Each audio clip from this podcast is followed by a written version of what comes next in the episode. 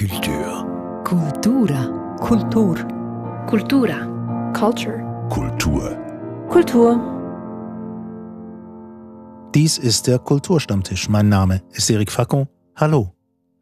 Rosalaui oder Republikanische Gedichte oder auch Leichenreden, so heißen ein paar der Werke des Berner Pfarrers und Schriftstellers Kurt Marti. Marti hätte am 31. Januar 2021 seinen 100. Geburtstag gefeiert, als zweiter großer Berner Mann des Wortes, nach Friedrich Dürrenmatt, der streckenweise auch ein Schulkamerad von Marti war.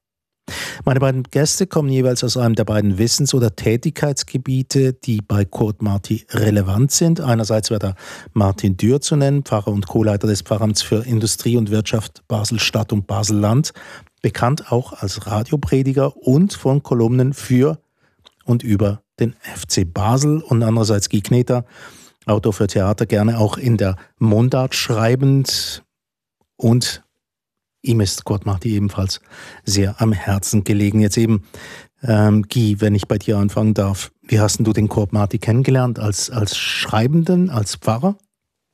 Nein, als, als großer deutschsprachiger Autor. Also ich habe Kurt Marti in der Schule gelesen. Wir haben Leichenreden, äh, einzelne Leichenreden gelesen und ich habe Rosa Lowy bin ich zum ersten Mal in der Schule begegnet. Ähm, was, was sie neben unterschieden hat für mich von Brecht oder von Tucholsky oder von anderen Größen, die für mich wichtig waren, ist, dass er in der gleichen Stadt lebte, wo ich lebte.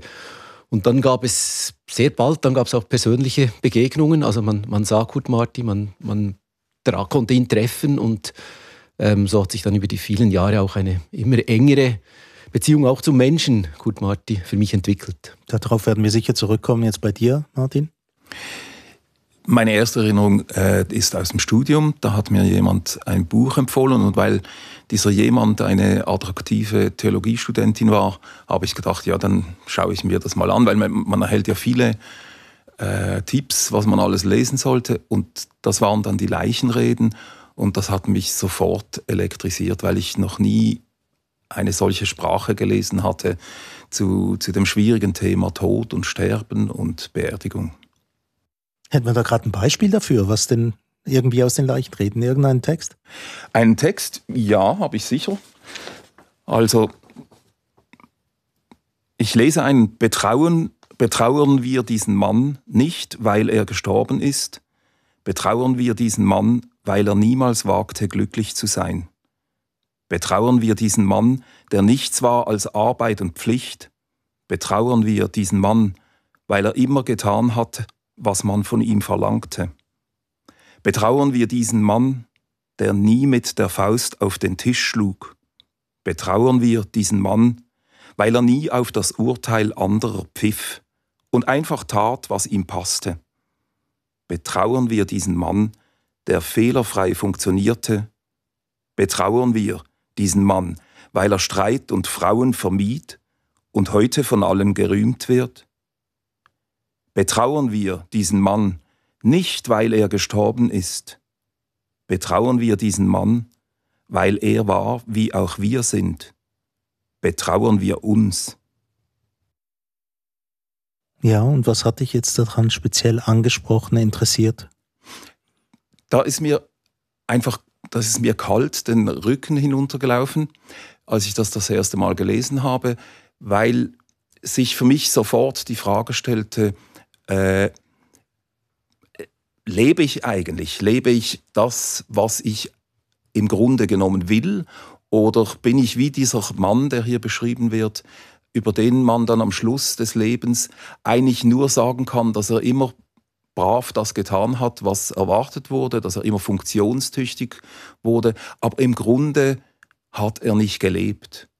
Und das war eine dieser Fragen, die, die Kurt Marti auch mit anderen Texten, auch später noch, mir immer wieder gestellt hat, lebst du eigentlich dein Leben und äh, oder bist du so in Konventionen verfangen, bist du, bist du einer Theologie, äh, in einer Theologie verfangen, die zwar viele Antworten auf Fragen gibt, aber die im Grunde genommen nichts äh, beiträgt zum Leben. Für dich war das auch die erste Begegnung, diese Leichenreden? Das waren in der Schule die ersten Begegnungen. Es war bei mir nicht so eine, ähm, eine Liebe im ersten Moment. Es war auch bei den Mundartgedichten war es nicht so eine, also die ersten Rosa Lowy-Gedichte, die wir in der Schule lasen, die waren für mich nicht so eine, eine wirklich so eine Augenöffnung, weil es mir fast ein bisschen naheliegend schien. Mhm. Und dass es so naheliegend war für mich, hatte damit zu tun, dass es wirklich ähm, einfach sehr stark vermittelt wurde. Also bei der Mundart habe ich es ähm, gemerkt, also ich war dann später sehr stark in der Liedermacherszene aktiv. Ich kannte viele Liedermacher und da bezogen sich viele auf Kurt Marti. Also Kurt Marti hat gerade mit den Mundartgedichten einfach eine unglaubliche Welle ausgelöst an, an Mundartliteratur, die plötzlich in meiner Generation schon fast, das war schon fast selbstverständlich, dass man so dichtete. Aber ähm, das war es eben zu der Zeit, wo er es gemacht hat, nicht. Und das ist, glaube ich, auch bei den Leichenreden. Es schien mir so diese Umdrehung oder fast diese, man könnte sich sogar fast, wenn man ein bisschen weiter weg ist, als eine Art Ironie, fast als würde es sich lustig machen über die über Leichenreden, wie sie gehalten werden das schien mir nicht so fremd. Und äh, was ich mir erst später dann eben vergewissern konnte, ist, äh, zu welcher Zeit er das getan hat und was es auch bedeutete, dass er das als Pfarrer getan hat.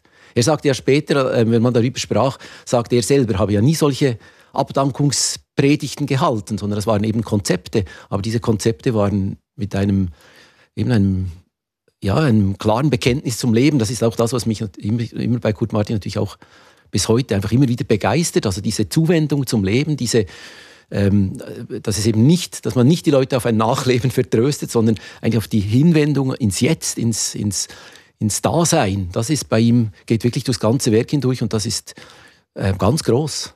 Das ist das, was du auch ansprichst. Genau dieser Moment, wo er dir die Frage stellt, quasi via den Text, lebst du eigentlich? Lebst du das, wofür du da bist? Genau. Also das könnte ja der gleiche Punkt gemeint gewesen sein. Mhm. Jetzt trotzdem ähm, das Stichwort von Guy, ähm, dieses Naheliegende, dass man manchmal das Gefühl hat, ja, äh, klar, ist ein bisschen einfach. Das war es für mich nicht, aber ich habe ja wahrscheinlich auch eine ganz andere Geschichte. Als Basler waren mir die berndeutsche Gedichte eh viel weiter weg. Ich habe dann später auch äh, äh, einzelne Berner Liedermacher kennengelernt, also äh, einen einzigen dann auch persönlich, dann Brückemann mal. Ähm, aber das hat mich schon fasziniert, weil wir mit dem Baseldeutsch so etwas nie, nie etwas so Schönes, Poetisches hinbekommen haben. Wir haben dann später Rap dann dafür gemacht. Aber, mhm. aber Fasnacht gibt es natürlich. Äh, ja, ja, natürlich. Das ist immer das, was man dann noch bringen kann. Ähm, aber für mich war es sehr verblüffend, diese, diese unverbrauchte Sprache. Ich war eigentlich sehr überrascht, wie lange es, also schon als Student, wie lange es den Kurt Marti schon gibt und dass ich von ihm gar nichts mitbekommen hatte. Jetzt, ich bin auch wie er nicht in einer Pfarrfamilie aufgewachsen, äh, aber irgendwie dachte ich, äh, ich wäre froh gewesen, wir hätten so etwas an der Schule äh, auch mal, wie, wie Guy das gesagt hat, äh, durchgenommen. Andererseits weiß ich auch nicht, alles, was in der Schule durchgenommen wurde, hat mich auch immer sehr skeptisch gemacht, ob das interessant ist, wenn es in der Schule kommt. Ja, das ist natürlich eine gute Frage jetzt. Ähm, hast du auch ein Gedicht mitgebracht, Guy, das dir besonders gefällt? Ja, ich habe viele Gedichte mitgebracht. Ähm, es ist natürlich, für mich, mir ist ganz persönlich natürlich die Mundart wahnsinnig nahe, weil er ja. einfach, das sind, sind Türöffnungen und bei, also bei Kurt Marti ist auch ähm, er ist eigentlich der Einzige in dieser ganzen äh, Mundartbewegung, der das, die Sachen theoretisch vorformuliert hat. Also Kurt Marti hat bereits Anfang 60er Jahre gefordert, wie die Mundartliteratur zu sein hat, dass sie beim Dadaismus anknüpfen soll, dass sie beim Surrealismus anknüpfen soll, dass sie bei der konkreten Poesie anknüpfen soll, dass sie eigentlich den Sprung in die Moderne macht. Und ähm, er hat das erst eigentlich wie theoretisch vorformuliert und hat dann mit den Gedichten das eigentlich praktisch umgesetzt. Das hat uns dann eigentlich gezeigt, wie man es machen könnte. Und das hat eben unglaublich eingeschlagen. Also er hat wirklich die Mundart-Literatur nach ähm, das, was es eben gab in Bern, war vorher der Rudolf Fontavel, der seinerzeit an Gotthelf anknüpfte. Gotthelf war ja auch sehr, war natürlich sehr stark. Gotthelf ist, mhm. ist natürlich sehr wichtig, eigentlich, damit überhaupt sich so eine Mundart-Literatur entwickeln konnte. Dieses Umfeld Tavel oder Otto von Greyerz, das waren ähm, ja, das, das ging dann eben sehr in so etwas Beschauliches irgendwann über und so eine Erinnerungsliteratur, die einfach nicht aktuell war. Wer dort, wenn Kurt Marti damals auch nicht kannte, als er in den 60er Jahren das gemacht hat, war C.A. Losli. Also C.A. Losli war eigentlich ein, ein, ganz progressiver Kopf, der das damals gemacht hat, aber der wurde von denen ein bisschen ausgegrenzt, weil er kein Akademiker war, sondern ähm, eben ein, ein, eigentlich ein, ein Verdingbub, ein, ein, ein, aber auch ein, eben ein hochkarätiger Dichter. Ähm, C.A. Losli ist dort ein bisschen auszunehmen, aber sonst gab es das eben nicht in den 50er Jahren. Und Kurt Marti hat das wirklich bewusst durchstoßen und hat dann eben mit diesen Gedichten einfach Türen aufgemacht, wo man dann anknüpfen konnte. Also als 87 Rosa Lowe erschien, der erste der Gedichtband, kam ein Jahr später, kam jetzt Deckimann mit Henusode, dann kamen, kam irgendwann, mhm. eben kamen die, also Mani Matter erschien auch ungefähr zu dieser Zeit. Das war richtig so eine ganze, eine ganze eine Generation mhm. oder eine ganze Bewegung, also wo man plötzlich den, die Mundart neu entdeckte und wirklich erkannte auch, welches Innovationspotenzial in dieser Sprache ist. Also bevor wir zum Gedicht kommen, noch schnell die Zwischenfrage. Also es ist ja wahnsinnig interessant, also etwas, einen größeren Gegensatz könnte man sich ja kaum vorstellen als eben dieses Berndeutsch, das für ganz viele Leute in der Schweiz für ja, eine der schönsten Mundarten gilt, aber doch auch etwas ähm, sehr Traditionsbehaftetes hat. Und dann auf der anderen Seite die Forderung nach Dadaismus. Ja, und Kurt Marti hat dann eben vorgemacht, wie man das macht. Mhm. Also, also ich kann ja vielleicht einfach das allerbekannteste, oder also es sind, ja, es sind einige davon sind wirklich sehr, sehr bekannt geworden. Also das finde ich halt einfach, das ist, das ist ein interessantes Gedicht, äh, weil es eigentlich nur in Mundart besteht, aber es, ähm, wenn man ähm, bei Google dann die deutsche Übersetzung eingibt, dann erscheint es massenhaft. Also es gibt Echt? X, und ich, ich lese es vor. Wo kommt wir hin? Wo kommt wir hin? Wenn alle sagen, wo kommt wir hin? Und niemand ging, die für einen zu schauen, wohin dass man käme, wenn man ging. Also dieses äh, wo käme man hin? Das ist wirklich, ähm, und ich, bisher habe ich keine autorisierte Übersetzung von Kurt Marti gefunden. Also das wurde einfach von Leuten übersetzt und hat sich als Gedanke so fortgesetzt, dass es wirklich ganz weit verbreitet auch in englischer Übersetzung gibt und so. Also man, es ist, es ist interessant zu sehen, wie weit dieses Mundartgedicht äh, kam, obwohl es natürlich gerade in der Mundart auch mit dem Giengti, Chiemti, so, das ist natürlich so präzis und auch klanglich so präzis, wie es in der deutschen Übersetzung dann gar nicht ist. Mhm. Aber das Interessante ist, ist, dass er ja quasi wie, wie mit ganz wenigen Worten arbeitet, jetzt im Zusammenhang mit diesen Gedichten, oder? Es ist ein, ein, ein recht ein reduziertes Vokabular. Und die Wirkung erzielt es nur dadurch, dass die Wörter quasi wie ähm, umgestellt werden dass man sie in ihre Bestandteile auflöst, die Wörter, und dann, und dann ihnen einen neuen Singen erbringt. Wenn ich mal eins von meinen bringen darf, ähm, es stammt aus den republikanischen Gedichten, das, das illustriert quasi, was ich sagen will, und das heißt Chamäleonspolitiker. Je nachdem, nach jedem, jedem nach, dem je nach, dem nach je. Und dieses Gedicht, das erzielt ja seine Wirkung nur dadurch, dass man ständig irgendwie diese einzelnen Bestandteile des Wortes, je nachdem, oder diesen zwei, die, von diesen zwei Worten eigentlich quasi wie auseinandernimmt und neu zusammensetzt. Vielleicht noch als, als Beispiel eben dieses Anknüpfen an, ähm, ja, an den Dadaismus irgendwo. Und das, das ist, glaube ich, eben dieses titelgebende Gedicht. Vielleicht lese ich das noch. Rosa Loui. So rosa, wie du rosa bist, so rosa ist. Kein Loui sonst. Oh rosa Loui, rosa Lau. Ich wett so rosa, wäre ich auch. Und das ist ja wirklich eben über den Klang. Und, und Kurt Marti sagte auch, wenn man mit ihm darüber sprach, also das war für ihn, ein, ähm, da war er sehr inspiriert von der konkreten Poesie von Eugen Gomringer. Und er sagte eben, dass er diese Vokalorgie nur gemacht hat, also nur durch die Ermutigung von Eugen Gomringer gemacht hat. Und als er mir das damals erzählt hat, diese Vokalorgie, bin ich eben nach Hause gegangen, habe es nochmal angeschaut, habe gedacht, so viele so vokalorgiastisch ist dieses Gedicht nicht. Es ist eben, es macht es eigentlich auf, aber gleichzeitig ist es so reduziert, dass man, glaube ich, eben eben es weiterführen kann. Also man kann das Gedicht verlängern, man kann es eigentlich weiterziehen. Es klingt nach, obwohl es so präzise, knapp ähm, nur so antönt. Und das ist sicher eine ganz große Kunst bei ihm, dieses, dieses ähm, Hinweisen, dieses Aufmachen, aber es dann nicht nicht, nicht totlatschen, sondern es ist, es ist wirklich eine, eine, eine Öffnung. Es ist eine Klang-, Augen-, äh, Sinneswahrnehmungsöffnung. Das ist für mich ein, ein Kennzeichen äh, eines guten Gedichtes oder auch jedes anderen Textes, wenn ich, wenn ich sofort sage, das möchte ich nochmal hören oder nochmal lesen oder wenn ich, wenn ich gerne hätte, dass das weitergeht, weil, weil einfach so viel es ist Dichtung, es ist so dichte Sprache ähm, und ich spüre, da schwingt ganz viel mit. Vielleicht, oder es ist ein Rätsel, also, also jetzt gerade das, das Gedicht, das du als letztes vorgelesen äh, hast, äh, da bin ich, da habe ich ja nicht einen unmittelbaren Zugang dazu. Ich weiß nicht, warum macht er das, aber ich bin sofort gespannt herauszufinden, was, was geschieht hier und wa warum höre ich das jetzt Was steckt eigentlich dahinter? Was ist das für ein Mensch? Was, was will er mir sagen? Es würde heißen, es braucht eigentlich quasi bei einem guten Gedicht auch einen Leerraum, einer, der nicht beschrieben ist, sondern damit das Mysterium überhaupt bleibt. Ja, also das hat Kurt Marti selber sehr deutlich so gesagt. Also es ist eben ein Gedicht ist mehr als umgebrochene Prosa, sondern ein Gedicht ist eben wirklich etwas, was, äh, was, was einen Raum oder eine, eine Umwandlung äh, möglich macht, eine, eine, eine, eine, ja, eine, eine, eine, eine, eine Öffnung, eine, eine Erweiterung. Ich weiß nicht mehr ganz genau, wie er es wörtlich gesagt mhm. hat, aber es, ist, gibt aber es geht in die Richtung. Es ja, geht in die Richtung, Fall. ja. Das ist eben ein, nicht einfach in die, also auch bei all der Sachlichkeit der Sprache. Also bei ihm finde ich auch, es ist ja eine, eine wirklich sehr moderne Sprache, die da hineinkommt, eben Anfang oder in den 50er Jahren eigentlich, als, als viele in der Schweiz noch bei ganz anderen Sprachen angeknüpft haben, hat er wirklich bei der Moderne, bei der sachlichen, sachlichen Sprache eigentlich angeknüpft. Hm. Es ist auch interessant, wie man das bei Kurt Marti sehen kann, ähm, bei den ersten Gedichtpublikationen, die er gemacht hat. Es gab ganz frühe Publikationen, ich glaube zum Teil auch in der Nationalzeitung oder in der NZZ. Und da gab es so richtig einen Bruch ähm, von diesen Stefan George inspirierten Lyrik, die er ganz zu Anfang gemacht hatte, oder was für ihn als Stefan George war ganz wichtig. Und dann hat er eben Eugen Gommeringer entdeckt, also eigentlich der erste, also die erste Rezension von Eugen Gommeringer von der konkreten Poesie ist von Kurt Marti, die hat er 56, glaube ich, geschrieben, als er, als er auch Gommeringer kennengelernt hat und diesen Band hatte.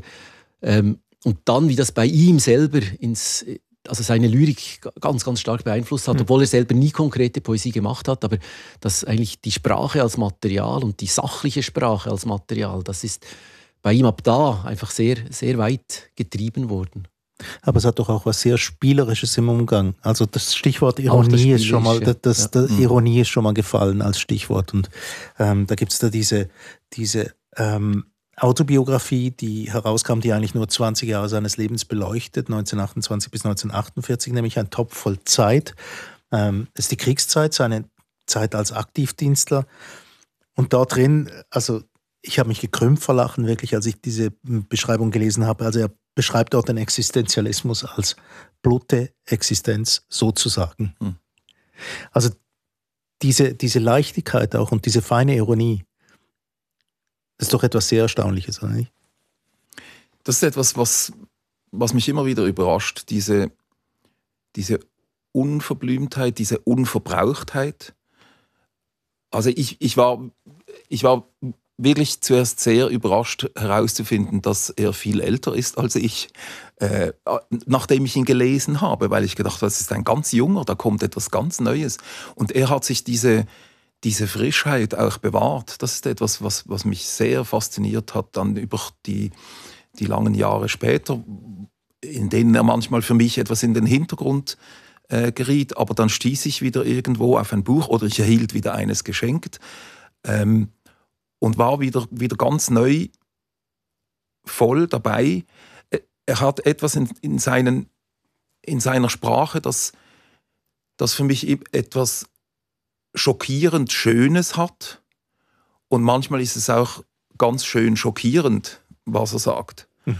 Also äh, es hat eine unglaubliche Ästhetik, aber er hat auch er, er, drückt auch Dinge aus oder spricht Dinge an, gerade in der Kirche, äh, bei denen ich mich frage, wenn das jetzt heute jemand so machen würde, was da für Reaktionen kommen würden, ob es da, ich weiß nicht, einen Shitstorm geben würde, weil jemand so frech gewisse Dinge anspricht äh, oder, oder dass er einfach totgeschwiegen würde.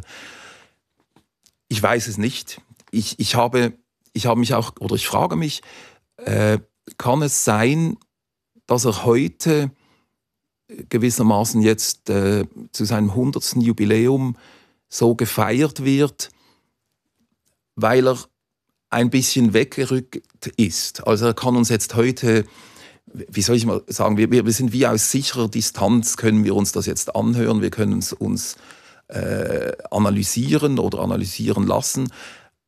Für mich war es immer wieder ganz neu, dieses, dieser unmittelbare äh, Zugang, wo ich den Eindruck habe, äh, er spricht direkt zu mir, als würde er mich kennen. Und das hat er in meinem Fall definitiv nicht gemacht.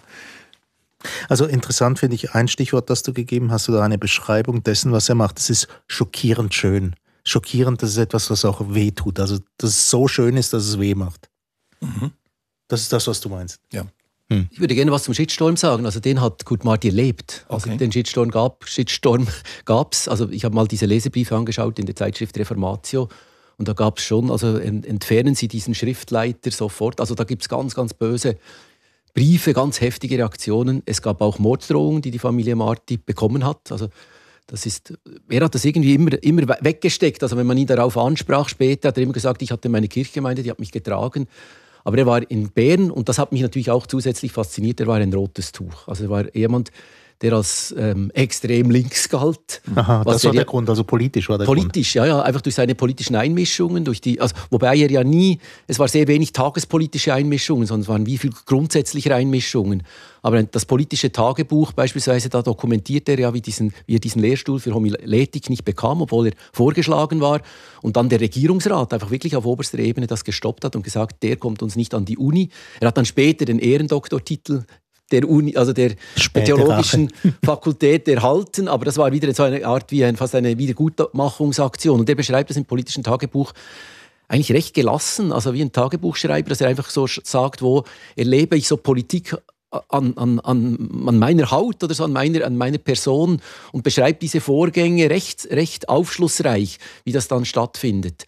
Und eigentlich, wenn man ihn gekannt hat, und ähm, wundert man sich, dass so ein Mensch, der eigentlich so freundlich ist und der vor allem Fragen stellt. Er hat eigentlich eben nicht, er war nicht ein provozierender, er hat nicht, er hat nicht reingehauen, sondern es war eigentlich eine, eine fragende, betrachtende Art, also wie er aufgetreten ist. Bis auch in den politischen Sendungen, also in den Radiosendungen, dass jemand so polarisiert hat damals, äh, überrascht eigentlich von heute. Und andererseits, eben es ist genauso, äh, also wie du jetzt gesagt hast, also heute sind wir auch wieder so in einem aufgeheizten, politisierten, halbpolitisierten Klima, wo man sich gut vorstellen kann, dass, dass äh, einzelne Sätze wirklich, also die haben diese Kraft, dass sie zu einem Shitstorm führen könnten. Also die Kraft Plus vielleicht noch die Kraft, also auch, dass er Pfarrer war. Das ist natürlich auch diese öffentliche Funktion. Also er war ja, er war ja eigentlich ein, ein sehr bürgerlich lebender Mensch als Familienvater mit vier Kindern, als Pfarrer mit, mit seinem Pfarramt. Er hat einen, er war, war nicht ein, er war kein Aussteiger, er war nicht ein, ein, ein, ein Querkopf oder so, sondern er war eigentlich ein, ein bürgerlich anerkannter Mensch in einer guten Position, der aber einfach unerhörte Dinge geschrieben hat, ähm, die eben doch, also das, ja, zu, zu einigen harten Reaktionen führt. Interessant finde ich irgendwie eben die Kraft des Inhaltes und gleichzeitig die Leichtigkeit der Sprache, des Gedankens auch. Also irgendwie Sachen einfach auf den Kopf zu kehren und sagen, dieses es Wort ist, könnte Es ist auch. interessant, auch das Wort Spielerische, was vorhin gesagt wurde. Spielerisch war ihm sehr wichtig. Er hat immer eigentlich vom Spielerischen auch gesprochen. Und wenn man ihn, ich weiß nicht mehr, ich habe in einem Interview habe ich mal gelesen, wo er, wo er gefragt wurde, was ist Ihr liebstes Buch von sich? Und dann sagt er, es ist eine kleine Publikation, es ist dieses Paraburi. Parapuri eine Sprachtraube. Und äh, er nannte das eigentlich im Sprachtraube ist der Begriff Cluster und den Begriff Cluster hat ihm Mani Matter mal erklärt. Mani Matter hat ihm mal erklärt, was ein Cluster ist und hat er versucht, ein Sprachcluster zu machen.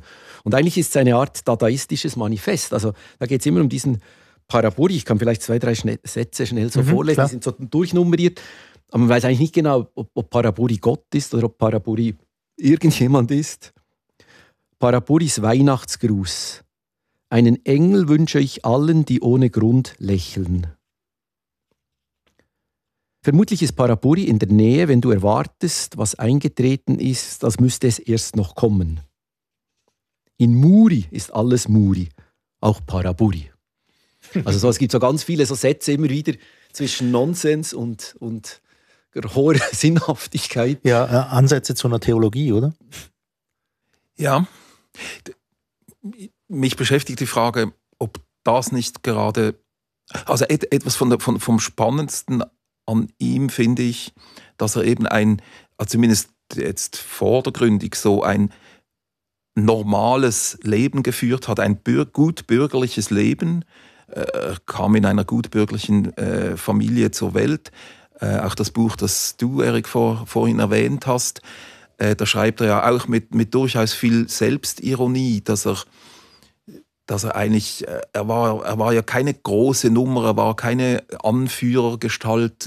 Äh, der Theologie oder? Ja, aber dann, er hat ja, er hat ja sogar ähnlich wie ich, eigentlich zuerst auch gar nicht gewusst, dass er, dass er Theologie studieren soll, äh, sollte oder dass das mal äh, aktuell werden könnte für ihn. Ähm, und dann wurde er doch eine, eine derart wichtige Stimme, vielleicht also eben genau aus diesem Widerspruch heraus, dass er eigentlich aus einem ganz normalen Umfeld, äh, der Kanton Bern, der mindestens für Menschen in Basel als sehr gemütlich und so äh, gut, wohl überlegt daherkommt, da kann man auch in der, wenn ich Berndeutsch höre, dann, dann hat das auch immer so diesen, diesen fast behaglichen, äh, angenehmen äh, Hintergrund. Und dann kommt einer und sagt im Grunde genommen sehr freche Dinge. Äh, und das führt zu Irritation, aber auch zu Begeisterung, weil auf einmal durch, durch diese, diese Sprachspiele, durch diese Lust an der Sprache, auch diese Lust an der Theologie, Dinge über Gott dichterisch äh, zu sagen, äh, die auf einmal völlig neue Felder eröffnen wie, oder wie Fenster öffnen für, für neue Wirklichkeiten. Und das, dies, dieser, dass das aus diesem Widerspruch kommen könnte, das, das ist eine Frage, die mich beschäftigt. Ich möchte nur noch bei dem Stichwort Theologie einhaken ähm, und über den Zusammenhang zwischen der Theologie und dem Schreiben, da kommen wir jetzt dann gleich nachher drauf zurück. Also eben in der genannten ähm, Autobiografie über diese, diese Kriegsjahre schreibt er von der geistigen Weiträumigkeit und der Schönheit der Theologie und jetzt das Zitat, würde sie nicht vielleicht darin der Liebe ähnlich über bisherige Denk- und Lebensgewohnheiten hinausführen können? Wohin aber? Und da sieht man diesen jungen Mann, der quasi irgendwie gleichzeitig ein, ja, eine, eine, eine, einer Berufung folgt, die er spürt, nie als einziger seiner Familie, das hält er hier auch noch fest. Kein anderer kam, war auf die Idee gekommen, irgendwie Pfarrer zu werden. Er wurde es. Und trotzdem, ich habe die ganze Zeit gedacht, ich kann mir, ich kann mir den Kurt Marti irgendwie wie nicht so recht als Seelsorger vorstellen, sondern ich habe irgendwie so ein Bild von philosophierendem Pfarrer. Es ist aber ein falsches Bild. Also ich war gerade vorhin in der Niederkirche, weil wir da diesen Gottesdienst vorbereiten für, für am Sonntag. Und, ähm, für den Geburtstag dann? Für den Geburtstag, ja, zum 100. Geburtstag. Man, eben das, was man jetzt machen kann, versuchen wir da zu machen es, wir hatten eigentlich eine, eine, eine, es sollte ein Chor singen und es sollte, also mit Marti-Liedern und wollten eine, eine, also Felicitas Hoppe sollte da sprechen. Und das findet jetzt alles natürlich nicht statt, das machen wir einfach unter Corona-Bedingungen, was möglich ist. Und da haben wir einfach kurz darüber gesprochen, also mit seinem Nachnachfolger an der Niederkirche, ähm, was Kurt Martin in erster Linie war. Und er war Pfarrer, er war Theologe, das hat er auch immer zuerst gesagt. Das war, das war ihm ganz wichtig. Was er nicht war, also was er Mühe hatte, war der Konfirmationsunterricht, also mit den Jungen hat er das hat ihm offenbar jeden Donnerstagnachmittag einfach eine saumäßige Stimmung gegeben. Er konnte mit denen irgendwie nicht umgehen, obwohl die Texte ja so jung wirken und so zugänglich. Und ich habe ihn mal, ich kann mich erinnern, als ich ihn mal gefragt habe, sag mal als, als Pfarrer, so, was war dir dein Liebstes? Und, und also war es das Predigen? Und dann sagt er, ja, eben mit den Jungen, also äh, ähm, Konfirmation, das war nicht so dein Ding. Und sagt, nein, das war nicht mein Ding. Und dann habe ich gefragt, ja, war das Predigen war wichtig? Und sagt er, ja, und dann habe ich gefragt, und die Seelsorge? Und dann sind die Augen aufgegangen und er gesagt, ja, die Seelsorge, das war hm. es eigentlich. Also vollkommen falsches Bild habe ich da. Ich finde, also weil ja. es eine Art, es war bei ihm, und das geht, finde ich auch eben, das ist das, was das Werk auch so interessant macht, weil es so, weil es diese Hinwendung ist also auch wenn er über Kollegen schreibt, er drängt sich nie auf. Es ist nicht ich und ich kenne Max Frisch und ich bin mit Friedrich Dürrenmatt zur Schule gegangen, sondern er schreibt über sie als Leser. Er liest die Sachen und kann sie beschreiben oder auch kann auch, auch Beobachtungen, also wie, klar auch wie er, wie er sie sieht. Aber es ist oft nähert er sich ihnen als öffentliche Personen oder als Leser. Er ist nicht ein, er hört ihnen zu. Er, er, er, er nimmt das, was, er, was ihm entgegenkommt und beschreibt das. Und es ist nicht eine, ähm, eben nicht ein, nie ein sich vordrängen. Es ist eine, ich glaube, es ist das, was eben vielleicht einen guten Seelsorger ausmacht, dass er, dass er zuhört, dass er fragen kann, dass er, dass er den anderen wahrnimmt in seinen, all seinen ähm, ja, äh, Erscheinungsformen, in all seinen Ausdrücken. Martin? Ich äh, habe mich auch gefragt, auf der einen Seite ist er ist ja auch ungeheuer gebildet oder belesen. Also das, hat, das ist etwas, was mich auch schwer beeindruckt. Ich, ich habe wahrscheinlich einen Bruchteil all dieser Bücher gelesen, die, die er dann zitieren konnte. Und das ist ein Hinweis darauf, dass, oder dass, da, da scheut er sich ja auch nicht in gewissen Texten ähm, andere zu, in den Mittelpunkt zu stellen oder ihre Aussagen in den Mittelpunkt zu stellen. Also was du gesagt hast, er, ist, er, er zieht sich dann wie zurück und, und lässt diese Stimme tönen und die, die, diese, diese Stimmen, die, die bringen ihm dann auch wieder auf neue Fragen oder auf neue Wege, wo, wo er wieder äh, Antworten sucht. Ähm, ich kann mir schon vorstellen, dass er, dass er, als, dass er ein sehr guter Seelsorger gewesen ist, als eben als hörender Mensch, als einer, der selber große Zweifel kannte und das aber auch gar nicht schlimm fand, sondern äh, eigentlich auch aus diesen aus, aus diesem Zweifel heraus eben äh, ein, ein Raum entsteht, wo, wo ein Mensch dann Luft zum Atmen äh, bekommt. Das ist hm. etwas sehr Wichtiges. Er schreibt ja auch von sich selbst als, als wankelmütigem Menschen.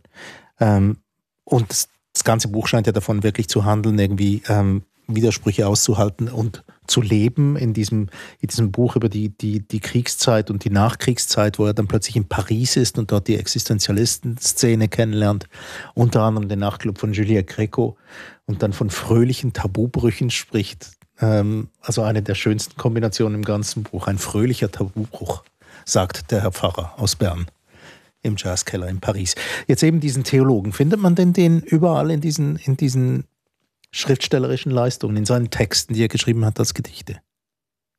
Es gibt, glaube ich, viele Texte, wo der Theologe eigentlich nicht so vordringlich ist. Also ähm, nein, er ist, in vielen Texten ist er ein, ein ganz moderner Dichter.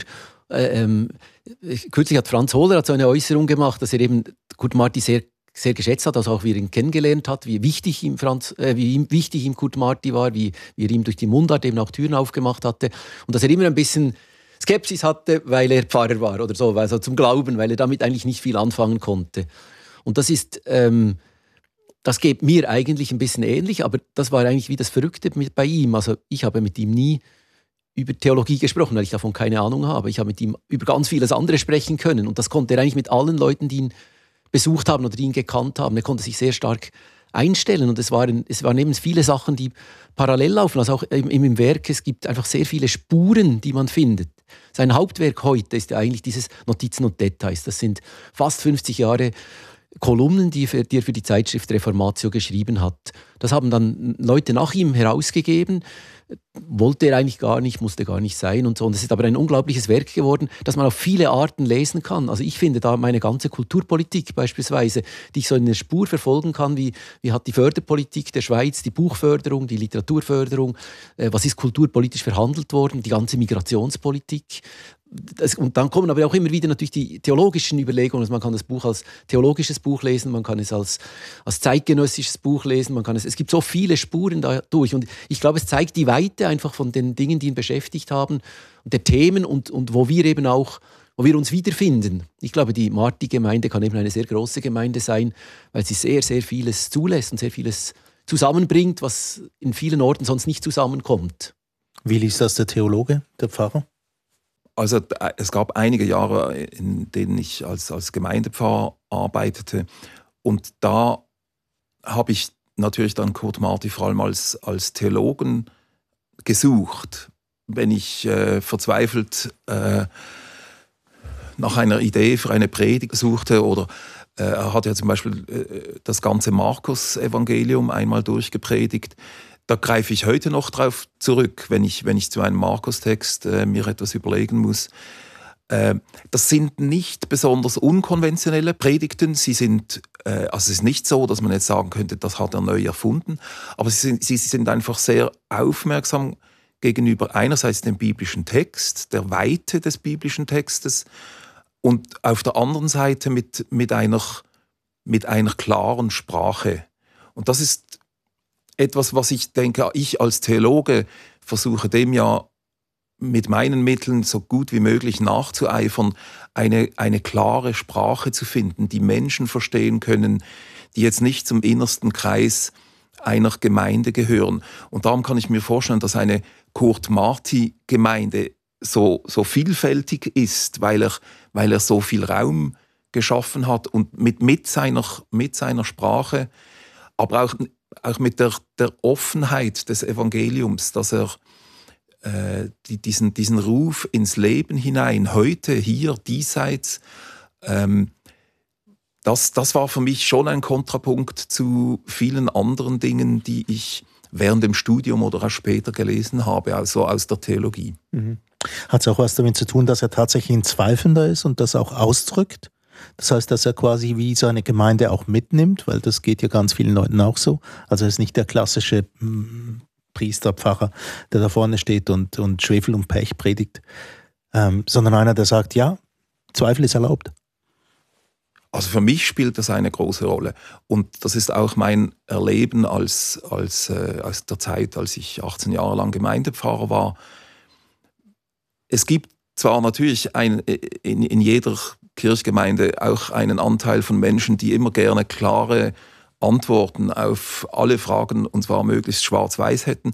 Aber es gibt auch viele, viele, und die werden in der Regel auch gut bedient. Es gibt auch viele, viele andere, für die, die können zum ersten Mal richtig aufatmen, wenn sie hören, dass ein, ein Pfarrer auch seine Zweifel mit sich herumträgt. Und ein, ein Glaube, der ganz ohne Zweifel äh, versucht durchzukommen, der ist für mich, für mich sehr suspekt. Also da, äh, da glaube ich, da wird einfach vieles aus, ausgeblendet oder da, da, da darf die, die Landkarte der Wirklichkeit hat dann ganz klare Grenzen und da gibt es viele Gebiete, da darf man gar nie hingehen. Und das scheint mir auch, da hat Kurt Marti ähm, auch in diesem Buch Top voll Zeit, wie er das äh, ja viel später dann beschreibt, wie er er beschreibt sich ja auch mit einer gewissen ironischen Distanz. Er nennt sich selber immer äh, in der dritten Person, der Knabe, der Jüngling, der ähm, der Korporal tat dies und dachte das und ging dann dorthin. Ähm, aber diese, diese ironische Distanz ist nicht einfach ein, ein Verurteilen, auch nicht ein Verurteilen äh, von sich selber. Er, er, bringt darin auch Dinge, die ich denke, ich weiß gar nicht, ob ich das als Pfarrer so schon einmal gemacht habe oder mich getrauen würde, äh, über erotische Themen. Also mhm. da wird geküsst und und, und noch da, mehr. Ja, ja, und dann äh, hat es noch, also das ist dann nicht irgendwie nur ein Net, eine nette junge Frau, sondern da hat es dann. Ich habe die, die Übersicht verloren, muss ich sagen. Ich habe nicht mitgezählt, aber es waren dann doch einige. Oder ein paar. Ja. Also das ist ja auch etwas, das hört man sonst von Pfarrerinnen und Pfarrern nicht so oft. Mhm. Und das gefällt mir gut. Jetzt, ähm, wir haben es gesagt, es könnte eine große Gemeinde sein. Ja, warum muss man ihn denn heute noch lesen? Also wir müssen natürlich schon davon ausgehen, dass das Material älter ist. Also Kurt Marti wurde 95, ein sehr respektables Alter. Er ist erst vor fünf Jahren gestorben. 96 sogar. 96 sogar. Ähm, und das ist noch nicht allzu lange her, dass er gestorben ist. Er wäre dieses Jahr 100 Jahre alt geworden. Ähm, also schon eine rechte Distanz. Warum muss man ihn denn heute noch lesen? Ich glaube eben, weil es, weil es ein offenes Werk ist. Also wenn ich gefragt werde, was ist das Hauptwerk von Kurt Marti, da ähm, bin ich erstmal ratlos, weil es so viele Werke und Möglichkeiten und ja, Hinweise und Hinweise und, und Sachen gibt. Also zum Beispiel, was mir jetzt gerade auch eingefallen ist, er ist, ist ein ganz großer ähm, Aphoristiker. Also es gibt so viele kurze Sätze, die man einfach brauchen kann. Die sind, die sind besser. Also ich fange, habe jetzt angefangen, die zu vertwittern. Jetzt so während dem Jubiläumsjahr. Das sind einfach alles sehr gute Tweets, weil sie einfach so genau und so irgendwo doch auch wieder so widerhakig sind. Ich glaube, es sind diese, also und, und weil das Werk eben nicht, es sind nicht Hauptwerke, vor denen wir einfach stehen und sagen, wow, das hat jemand 19 50 oder 60 geschrieben, sondern es ist, sind ganz viele Sachen, die nachwirken oder die wirklich nach wie vor sehr heutig sind und wo wir anknüpfen können, die uns Fragen stellen, die uns Hinweise geben, die uns die Augen öffnen. Ich glaube, das ist einfach, das macht diese, diese Lebendigkeit aus. Also gerade bei den Mundartgedichten, da hat kürzlich Steffla Chef einen Song gemacht zu «Wir haben keine Angst», weil wir für Angst können sagen, keine Angst vor der Angst dürfte haben. Das hat sie als Refrain genommen und dazu eigentlich ein Lied gemacht über Angst. Und das ist heute in dieser Corona-Situation, das ist unglaublich, als wie dann plötzlich dieser Vers von Kurt Marti in, in diesem Rap oder dem Lied, diesem Lied von Steffla Chef einem einfährt. Das ist, das ist einfach ganz, ganz beeindruckend. Oder ähm, ich kann jetzt einfach nur vielleicht noch ein bisschen Werbung machen. Also es sind ja gerade zwei neue Bücher aus dem Nachlass erschienen, ein Prosaband und ein Lyrikband. Und der Lyrikband Hannis Äpfel, ähm, da ist zum Beispiel ein, ein großer Text drin, den er geschrieben hat nach dem Tod seiner Frau Hanni. Und das ist ein riesiges Liebesgedicht, also wo man auch einfach denkt, wie zugänglich er da ist und wie viel er von sich preisgibt. Und das in einer großen Reduktion, in einer Knappheit der Sprache auch mit der Erotik oder auch mit der Sexualität, das ist für ihn so, so verbunden und das ist äh, unglaublich, also es, ist, es rührt einen wirklich unglaublich stark, einfach diese, diese, wie er auch mit sich selber dann umgeht in dieser verzweifelten Situation, seine poetischen Möglichkeiten eigentlich braucht und um, um, um irgendwie damit umgehen zu können und leben zu können, weiterleben zu können. Martin? Also ich, ich halte, halte es für dringend nötig, äh, dass ich und hoffentlich auch viele andere Kurt Marti weiterhin lesen, weil dieses frische, unverbrauchte, das ist immer noch so frisch und unverbraucht, äh, wie als ich das als Student zum ersten Mal gelesen habe. Und dann kommt noch etwas dazu, warum man ihn weiterlesen soll, ähm, weil er eben den Raum lässt dafür, als guter Seelsorger, denke ich, äh, weil er den Raum lässt dafür, dass ich meine eigene Stimme finde. Also es macht mir Mut. Es ist, er gehört für mich zu den, zu den allergrößten, was, was äh, den Umgang mit Sprache betrifft, aber er ist nicht einschüchternd, so dass ich mich gar nicht mehr getrauen würde, es selbst zu versuchen. Äh, ich finde auch immer wieder solche äh, einzelne Zitate oder Aphorismen, das, ist, das sind so starke Sachen, aber ich, äh, äh, es macht mir Mut, wenigstens es zu versuchen, mit meinen eigenen Worten auch, auch Dinge anzusprechen. Guy, machst du uns zum Schluss noch den Gefallen, aus der Rosa Laui noch eines vorzulesen, ganz zum Abschluss. Auf Berndeutsch, damit es wenigstens, wenigstens stimmt. Es ist äh, das Gedicht Kontinuität. Vielleicht findest du das auf die Schnelle gerade? ja, Kontinuität müsste ich auf die Schnelle finden. Ja, ich hab's. Aber eins finde ich eben auch noch, das, das mag ich halt auch sehr. Ich lese das auch noch ganz kurz vorher. Verkehrsordnung. Wir fahren den Vorfahren, auch wenn wir vorfahren, nachher. Wir fahren den Nachfahren, auch wenn sie vorfahren vor. Kontinuität. Seit gestern ist heute, von heute an ist morgen und etwas ist gäng. Kurt Marti zum 100. Geburtstag zu Gast. Heute waren Martin Dürr, Pfarrer und Co-Leiter des Pfarramts für Industrie und Wirtschaft von Basel-Stadt und Basel-Land und dann Guy Kneter, Autor fürs Theater, gerne auch Mundart schreibend, ursprünglich aus Bern, beide wohnhaft in Basel. Mein Name ist Erik Facon.